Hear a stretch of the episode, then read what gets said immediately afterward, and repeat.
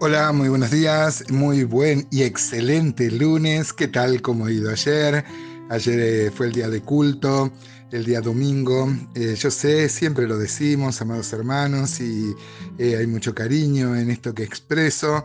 que mm, yo sé que hay muchos de los que escuchan estos audios que no suelen congregarse, no suelen reunirse en una iglesia y siempre o cada vez que podemos hacemos este énfasis que creo hace la palabra. El Señor no solo nos ha salvado y nos ha llevado este, fuera del sistema mundo, nos ha dejado acá para integrar una familia, para interactuar con los hermanos y con los dones que Dios le dio a los otros hermanos. Dice, cuando vimos Efesios 4, lo vimos muy claramente, que mm, eh, hay un ministerio, que es el ministerio de la palabra, eh, que desarrolla los otros dones y el cuerpo de Cristo se edifica cuando cada don ocupa su lugar. O sea, yo te necesito, amado hermano, y vos me necesitas a mí.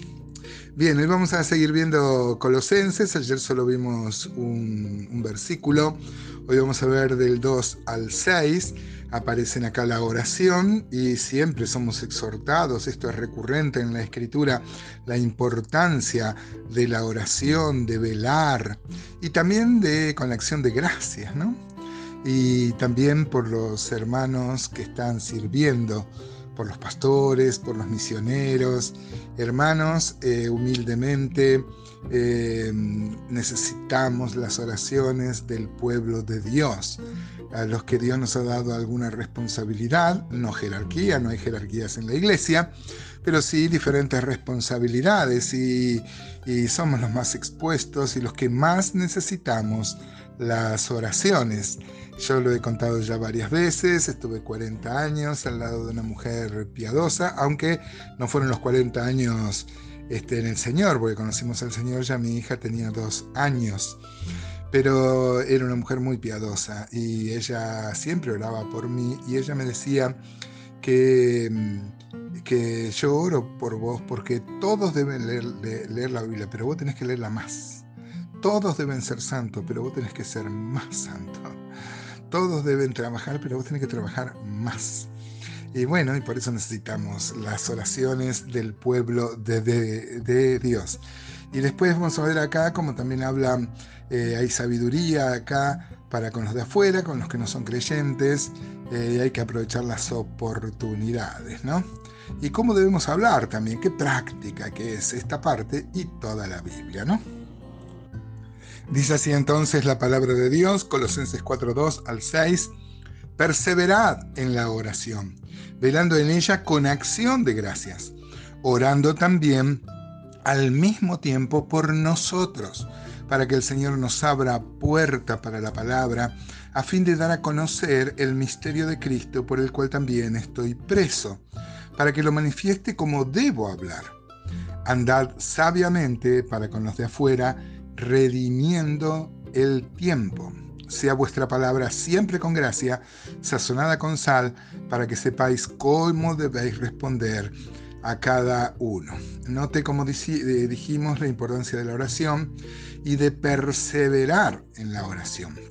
Nosotros generalmente oramos, oramos una vez, lo he mencionado varias veces, hace tiempo yo tomé un compromiso con el Señor de que cada vez que digo que voy a orar por un tema, este, realmente oro por ese tema, porque mm, eh, cuando ponemos en los grupos de WhatsApp, por ejemplo, oren hermanos por tal o cual necesidad, los hermanos te ponen una manito, viste que esos emoticones eh, son tan prácticos, ¿no? Pero no sé si todos em, eso involucra un compromiso de oración y de perseverar en la oración. Y más, velando en ella. El término velar habla justamente de no dormirse en la oración como hicieron los discípulos con el Señor, ¿no? Y velando en ella con acción de gracia. Generalmente somos muchos de pedir, hermanos, pero no tanto de agradecer. Y agradecer habla de fe, cuando uno agradece inclusive por las cosas que no, que no entiende. Efesios 6:18 en la armadura, cuando vimos, este, decía orando en todo tiempo. ¿no? Uno debe tomar la palabra orando y velando, velando en ello. Bueno, hay muchos textos que hablan de esto, la importancia de la oración. Alguien ha dicho que es la respiración espiritual, ¿no? Note también que el versículo 3 dice, orando también al mismo tiempo por nosotros, para que el Señor nos abra puerta para la palabra, a fin de dar a conocer el misterio de Cristo, por el cual también estoy preso. Primero, la humildad de Pablo. Pide oración. Si Pablo, que era un hombre espiritual, eh, eh, un ejemplo para nosotros, necesitaba de las oraciones de los santos, cuanto más nosotros, se me ocurre, amados hermanos, oren, oren por los siervos, por los que están este, en el liderazgo, por los que tienen alguna responsabilidad. Ahora, no solo era humilde y pide oración, sino mire por qué. Yo si estaría preso y le escribiría una carta, le diría oren por mí, oren que me falta tal o cual cosa, este, oren para que pueda salir, pero no pide eso el apóstol Pablo. El apóstol Pablo dice que eh, ora para que el Señor nos abra puerta para la palabra. Yo tengo un, un, intérprete, un, comentario que dice justamente cuando dice este, el apóstol Pablo que está pidiendo para que el Señor le abra puerta, está pidiendo que oren para su liberación.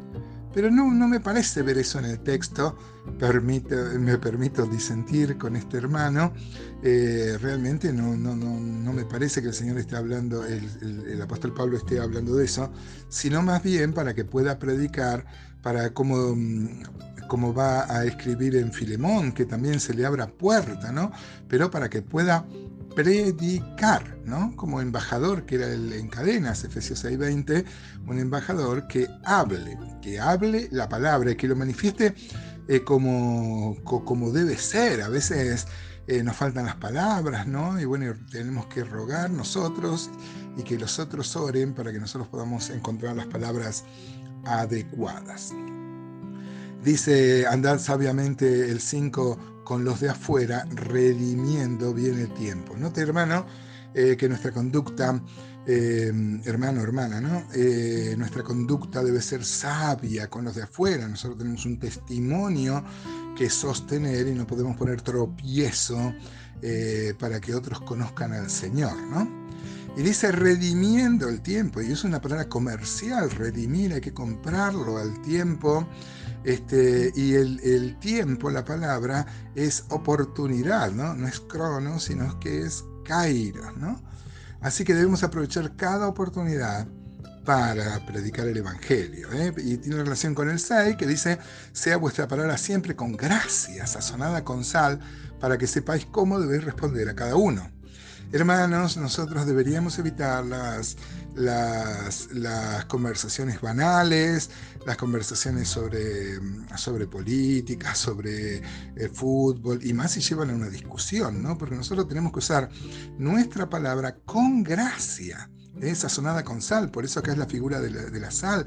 Los sacrificios se sazonaban con sal, eh, evitaba la corrupción de los sacrificios y hacían que los sacrificios sean de olor grato, ¿no? Eh, me hace acordar lo que dice 1 Pedro 3.15, que dice, santificado el Señor en vuestros corazones y están siempre preparados para presentar defensa con mansedumbre y reverencia ante todo aquel que os demande razón de la esperanza que hay en vosotros. ¿Qué tal hermano? ¿Cómo andamos cumpliendo estos preceptos? Dios nos bendiga y empecemos la semana laboral eh, andando sabiamente con los de afuera, llevando el testimonio del Evangelio.